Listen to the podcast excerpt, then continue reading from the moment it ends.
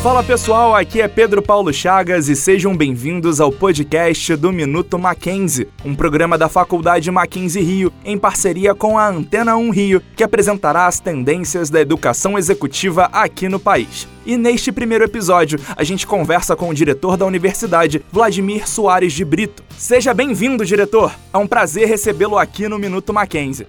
É verdade, Pedro, a alegria e a honra pertencem toda a mim. É um privilégio poder estar com você, com os nossos ouvintes, trocar essas ideias, pensar o nosso tempo, pensar o futuro, enfim, construir caminhos, pontes, estradas, coisas que nos levam a lugares desejados. Antes de mais nada, a gente falando sobre novas lideranças aqui, o que é esperado delas para esses tempos atuais? O que se espera das novas lideranças? Quais são as posturas, atitudes, é, forma de pensar, inovações que são esperadas das novas lideranças? Bom, na verdade, Pedro, é, do líder sempre se exigiu muito. Ao longo da história, ao longo dos tempos, a liderança, exatamente pelo protagonismo que ela exerce, possui e, e empresta as coisas que faz, o líder sempre foi uma pessoa muito vista, muito querida ou odiada, seguida ou execrada. A liderança é sempre um posto de muita visibilidade. Sim. E hoje nós estamos aí como um mundo, né? Nos afastando de uma pandemia, assim todos nós aguardamos, esperamos e Com oramos certeza. a Deus para que isso acabe logo, mas é evidente que essa pandemia que já no Brasil caminha daqui a pouquinho para o seu segundo ano, ela nos ensinou muito sobre liderança e eu diria que ela modificou muito, mas muito mesmo a nossa expectativa sobre o líder. Aquele líder eh, burocrata, aquele líder determinador de funções, aquele líder que uh, colocava-se em um pedestal e meramente gerenciava coisas e fatos, ao meu ver, ele está acabado, ele está sepultado. É um modelo de liderança que a pandemia antecipou o a fim. sua derrocada. Já vinha assim, até por causa dos meios de comunicação e da proximidade que as grandes redes e a tecnologia trouxe ao mundo, ao mercado, às coisas, aos países, às empresas, enfim, às áreas educacionais, esse líder já estava uh, absolutamente é, é, fadado a, a assumir. E a pandemia antecipou, como tantas outras coisas que a pandemia antecipou, esse modelo de liderança hoje ele não existe mais. Eu diria para você, sem medo de errar, que a maior característica hoje de um novo líder para esse novo tempo que se abre pós-pandemia chama-se empatia. Para mim, esse é o ponto nevrálgico. A palavra empatia, ela é linda, né? É, é, você tem a simpatia, Exato. que é agradar-se do sentimento do outro. O outro agrada você, você é simpático àquela situação, àquela pessoa. E, e o oposto da simpatia é a antipatia, quando você não gosta de alguma coisa, Exatamente. de alguma situação, de alguém. E a empatia? A empatia é sentir com empatos, é sentir a mesma coisa. Eu creio que esta seja a grande marca, entre tantas outras que a gente vai Exato. conversar hoje aqui, das atuais lideranças. O líder hoje tem de ser empático. É, ele tem que sentir o que a sua equipe está sentindo, o que o seu cliente está sentindo, o que o seu mundo está passando. É, o líder hoje é alguém que precisa colocar a mão na massa, fazer o pão, cavar, não há mais espaço para aquela pessoa que dita ordens e normas. Ele tem de ser um exemplo, ele tem de ter é, liderados e não meramente pessoas com medo da sua autoridade. Exato. Então a empatia para mim constitui-se numa grande marca hoje dessa nova liderança. E, e, por quê, Pedro? Novamente cito a pandemia. Ficamos enclausurados em casa, quarentenas, lockdowns e por aí foi. Nos distanciamos das pessoas, investimos muito nos meios de comunicação, nas novas tecnologias de educação, por exemplo, que é o meu caso, numa faculdade que eu dirijo. Mas o que, que tudo isso mostrou? Quem somos nós que saímos desses quase dois anos nessa situação? Pessoas que perceberam o quanto o outro é necessário. E é, e é interessante, né? Porque você tem um aprimoramento gigantesco de tecnologia, Sim. plataformas que não existiam, hoje reuniões por uma gama de meios, Sim. de, de oportunidade de você se conectar eh, ao mundo. Né? Na faculdade, por exemplo, nós tivemos ao longo desse período eh, preletores de vários países que falaram de suas casas, que falaram de seus lugares de trabalho. Para nós aqui seria difícil trazer os passagens, hospedagem. O cara lá entra numa plataforma dessa qualquer, nós Liga a nos conectamos, câmera. liga a câmera e ele fala. Então, ao mesmo tempo que você tem uma intensa profusão dos meios tecnológicos e você viu com isso que o mundo é muito pequeno, você viu a necessidade do outro Sim. a necessidade de estar junto, de conversar, de se abraçar, de bater papo, de rir. E, e aí vem a empatia. O Exato. líder tem que estar ligado nisso, né? O outro é importante, o outro é necessário, o outro é bom, o outro não é o nosso inimigo. O outro é o nosso parceiro. Juntos a gente está vencendo, juntos nós estamos ultrapassando. Então, ao mesmo tempo que a tecnologia pareceu nos separar e nos conectar à distância, ela veio mostrar de forma absolutamente concreta que nós dependemos uns dos outros. Por isso, o Exatamente. líder empático. E é muito importante o que o senhor falou, pela proximidade das conexões é, dentro das estruturas sociais, não só o ambiente de trabalho, como na vida. É, o quão importante é você construir esses laços, o quão importante é você ser uma pessoa empática e o quanto essa energia empática que vem tomando conta das pessoas toma conta das lideranças, né? E o senhor falou sobre as plataformas digitais durante esse período de pandemia e a gente pode dizer que elas aceleraram ainda mais o aprendizado com esse período pandêmico, com todo mundo em casa, é, com as dificuldades de ir para os lugares, as pessoas buscando plataformas digitais para poder aprender e tudo mais. E isso também vem acelerando a obsolescência, se a gente pode dizer assim, de outros conhecimentos e de outros modelos. De modelos, modelos. Exatamente. Como a gente pode preparar esses novos líderes para esse fluxo de informações? Excelente pergunta. Outro dia eu estava lendo um texto muito interessante de um semanário é, inglês, onde o o articulista dizia o seguinte: que hoje uma criança de 10 anos, minha neta está caminhando para o décimo aniversário agora, então Sim. eu tenho muito bem o parâmetro. É, num país médio, não precisa ser primeiro mundo, num país mediano, de uma cultura mediana, de uma educação mediana, possui mais informações do que todos os Césares do Império Romano juntos. Então por aí você imagina como é que é essa questão de dados. E isso é tão verdade, Surreal. Pedro. Outro dia é surreal. Outro dia, rapaz, eu estava conversando exatamente com minha neta e ela estava conversando comigo com 9 anos de idade sobre Monet Olha, sobre as telas de Monet, as pinturas de Monet. Por quê? Porque ela abre o laptop que ela tem sim. e ela entra no Louvre e faz visitas e Exato. olha os quadros que tem lá. Quer dizer, gente, isso é ao mesmo tempo uma loucura e algo fascinante. Essa veiculação de dados que hoje traz a você um mundo para dentro da sua casa, você tem que lidar muito bem com isso. Que ao mesmo tempo isso é fascinante, ao mesmo tempo isso é opressor. Porque nós vivemos hoje num mundo onde o camarada tem que se redescobrir, se reinventar todo dia. Isso cansa. Tem uma hora que você pode dizer, peraí, para o mundo que eu quero descer. Como, o nosso grande poeta, para o mundo que eu quero descer. Então, como é que eu vejo isso, Pedro?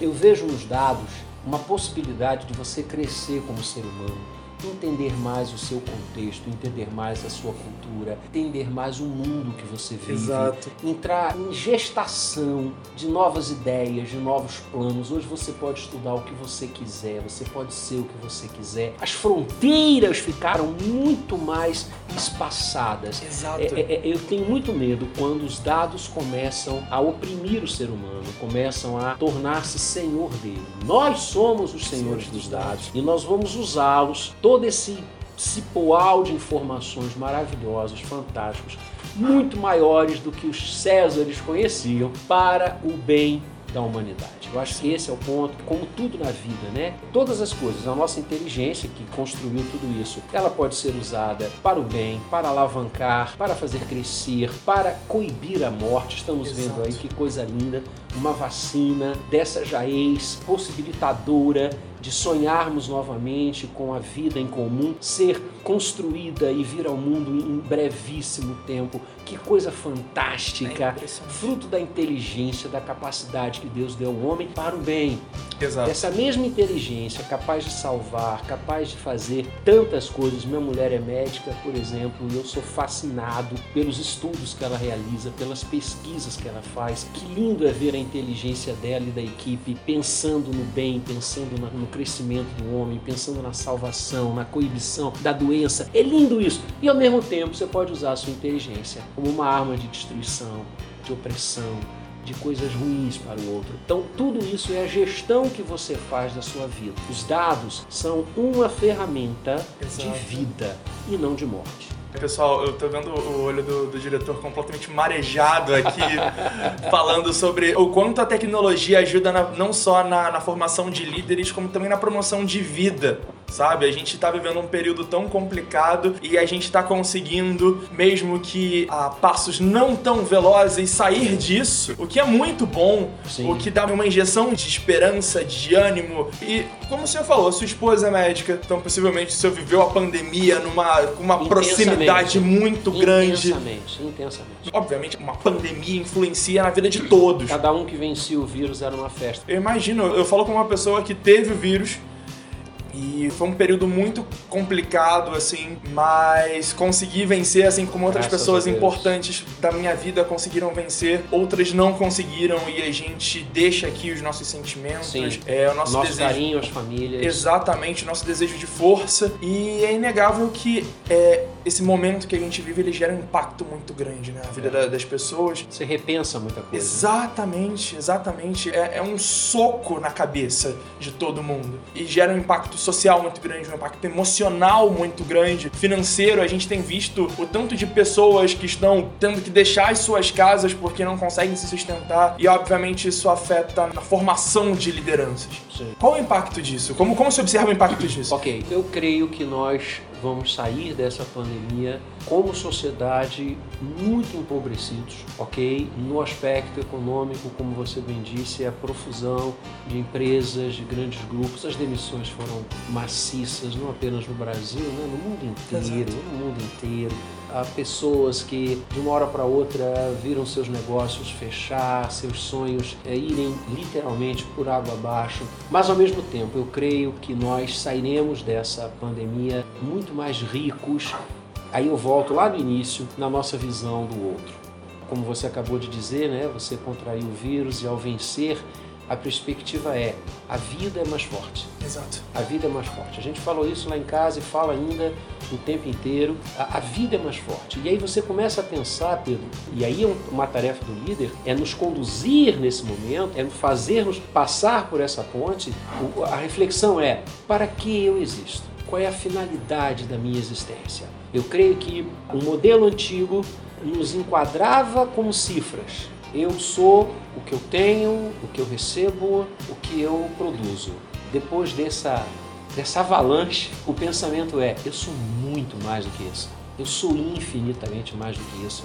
Eu sou um ser humano. Exato. Eu tenho vida, eu posso respirar. Me impactou muito. Lá no início desse problema todo, uma entrevista que eu ouvi de um, de um britânico, um senhorzinho, ele teve alta, também venceu o vírus e ele ficou no hospital e depois a conta veio para ele. Ele morava em Londres, nos arredores de Londres, e era uma conta alta. E ele disse o seguinte: ele deu uma entrevista dizendo assim: não importa, eu vou levar anos para pagar essa dívida, mas eu vou pagá-la. E agora ele disse: o que mais me alegra é que algo que eu sempre fiz e nunca paguei nada foi respirar. Eu estou pagando porque eu fiquei dias sem poder respirar por mim e é gratuito. Então esse é o foco. Eu estava vendo isso, Pedro, eu falei, caramba, aí está. As coisas maravilhosas da vida são absolutamente gratuitas ou quase nada precisamos despender. O que pagamos para amar? O que pagamos para ser amado? O que pagamos para isso, para ver essa natureza exuberante que nos cerca? Olhamos no rio, meu Deus do céu, você caminha por essas praias, você vai, é uma coisa linda, as árvores, os pássaros, eu amo o canto dos pássaros. Isso é de graça. E a gente está se preocupando se a gente vale pelo dinheiro que a gente tem. Então, esse modelo, Pedro, de líderes empresariais, corporativos, não se encaixam mais no tempo que a gente vai viver, cara. Não vai se encaixar. As relações de trabalho vão mudar de forma significativa. Aliás, já estão mudando. Hoje nós procuramos, eu como gestor aqui da faculdade, eu procuro alguém para integrar a minha equipe seja professor, seja um funcionário da faculdade, um colaborador administrativo, eu olho o currículo, claro, isso é muito importante. Até porque se eu não acreditasse nisso, eu não estaria onde eu estou. O currículo é muito importante mas o currículo tem que vir junto com um pulsar de coração. Exato. Tem que ser gente, tem que pensar em gente. Gente importa, gente é a solução. Esse é o recado para a liderança nova. Gente importa, gente é a solução. Ok, o apresentador está emocionado.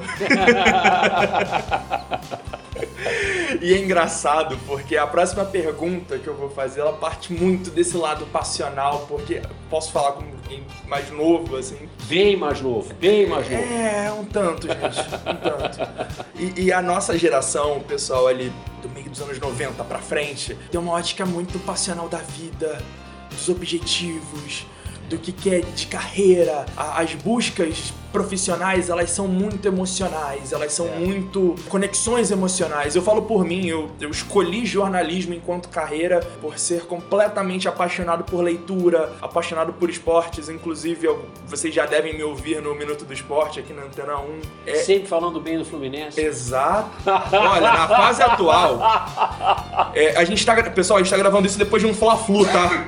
Sempre falando bem do Fluminense. Está, estamos, estamos gravando depois de um Fla-Flu, três 2x1 Fluminense. Como é que eu não vou falar bem do Fluminense, gente? Como é que eu não vou falar bem do Fluminense, gente? Complicado eu não falar bem do Fluminense. E essas buscas emocionais, assim, elas permeiam muito a nossa geração. E tem permeado as outras gerações que estão vindo. Sim. É primos extremamente é jovens, assim, com 14, 15 anos, que eles falam com tanta certeza sobre o que eles querem na vida. E como a gente pode empregar esse apetite, essa paixão, essa loucura, esse, esse desejo dentro de uma estrutura executiva? Brilhante, brilhante a sua colocação. E é isso mesmo, a, a sua geração, Pedro, e, gera, e as gerações que seguem a sua caminham. Eu, eu, eu, sou um privilegiado, né? Porque eu dou aula desde os meus 22 anos. Eu vou fazer 59, querendo Deus, agora em janeiro, então são muitos anos de chuva. E eu peguei isso aí que você está dizendo. Né? A minha geração, por exemplo, eu sou da década de 60, né? nasci Sim. em 63 a minha geração é aquela geração do emprego único. Eu vou entrar numa empresa e vou me aposentar nela. A minha geração foi moldada nisso, né? A compra da casa própria, aquela coisa assim, é, é sabe? Olha, não, eu tô quietinho aqui, eu vou ficar quietinho aqui. Você colocou bem, a geração, cara, sua e as outras que se seguem, não querem muito saber aonde vão, querem saber o caminho, como andam. Não importa muito aonde vai chegar, importa eu andar. Isso faz toda a diferença. Como você canaliza isso? Isso é vida. Não que a minha geração não vivesse, entenda, mas os olhos, né, a, a, chamada cosmovisão que a minha geração possuía, não é mais a cosmovisão que rege a galerinha. Eu tiro isso lá em minha casa, né? não são nem meus filhos, são meus netos. É uma coisa impressionante. e essa patos, olha aí, olha, voltamos à empatia, voltamos Exato. ao sentimento. Esse sentimento, Pedro, move o mundo. Esse sentimento é empreendedor. É, a minha geração, cara, eu não tem como comparar a geração de empreendedores de hoje com a minha. A minha poucos se lançavam, poucos arriscavam. Esse é o ponto. Era o medo do risco, era o medo da novidade, era o medo da inovação. Com a tecnologia, isso acabou. As gerações atuais, elas não têm medo de inovar, pelo contrário, elas foram geradas na inovação, elas crescem na inovação. E aí a gente vem para o ensino. Ora, o modelo hoje de ensino precisa ser um modelo para essa geração, que é a geração que está entrando, que está chegando, que está vindo com laptop na mão, com computadores, com o professor falando ali e eles pesquisando aqui e confrontando e trocando. E aí o professor deixa de ser aquele cara que conhece todas as coisas Exato. e passa a ser alguém que está no caminho junto. Talvez já com um pouco mais de estrada, talvez com um pouco mais de chuva,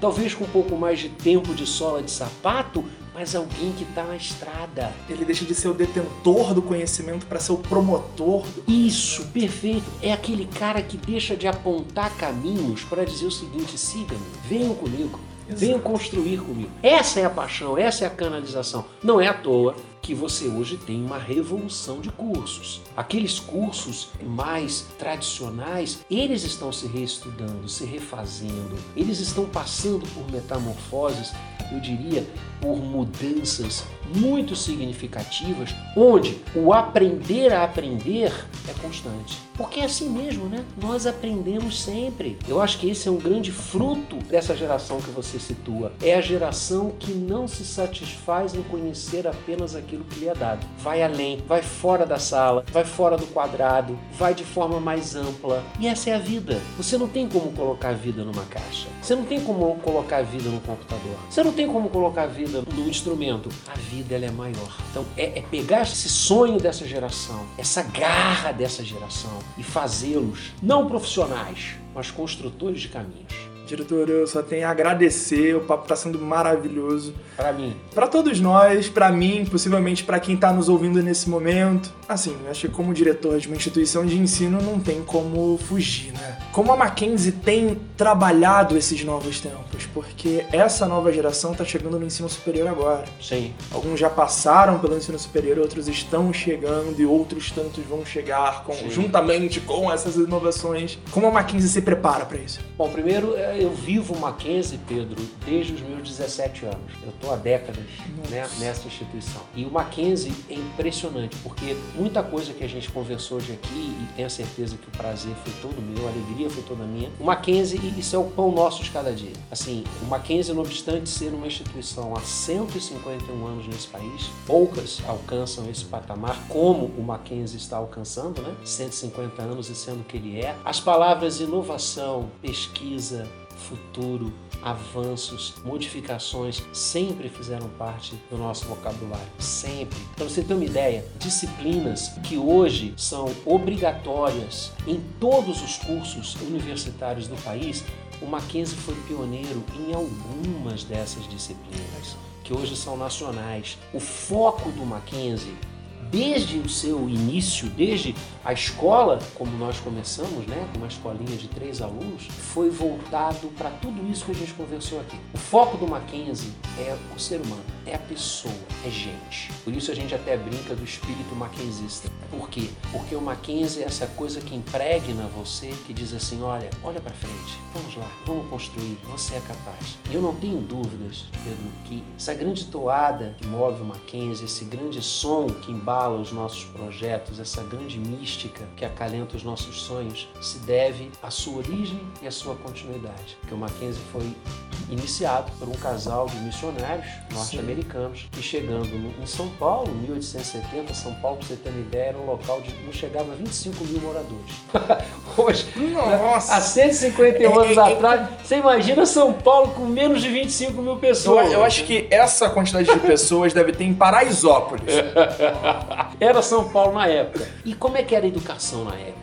Era uma educação absolutamente elitizada, só os ricos estudavam, os filhos dos fazendeiros. Uma educação racialmente oposta, ou seja, só os brancos tinham ingresso. E era uma coisa muito voltada para os homens, para os meninos. E o casal, o reverendo Chamberlain e sua esposa, Chamberlain era médico, sua esposa era professora, ele também era pedagogo. Ele se torna pastor depois, ele vai ser ordenado ministro presbiteriano já no Brasil. Sim. Né? Que lindo isso. E eles resolvem começar uma escola na casa deles, na sala da casa deles. Para quê? Para que todos pudessem estudar, todos, ricos, pobres, negros, brancos, azuis, amarelos, homens, mulheres, crianças, qualquer um estudava no Mackenzie. Essa escolinha começa com três alunos, menos de um ano já passa a ser 40, já passam a ser 44 e vem, vem, vem. E hoje nós temos com todo o arcabouço do Mackenzie no Brasil ultrapassando 140 mil alunos. Começa com um projeto com três crianças. Por quê? Porque desde o início, do casal fundador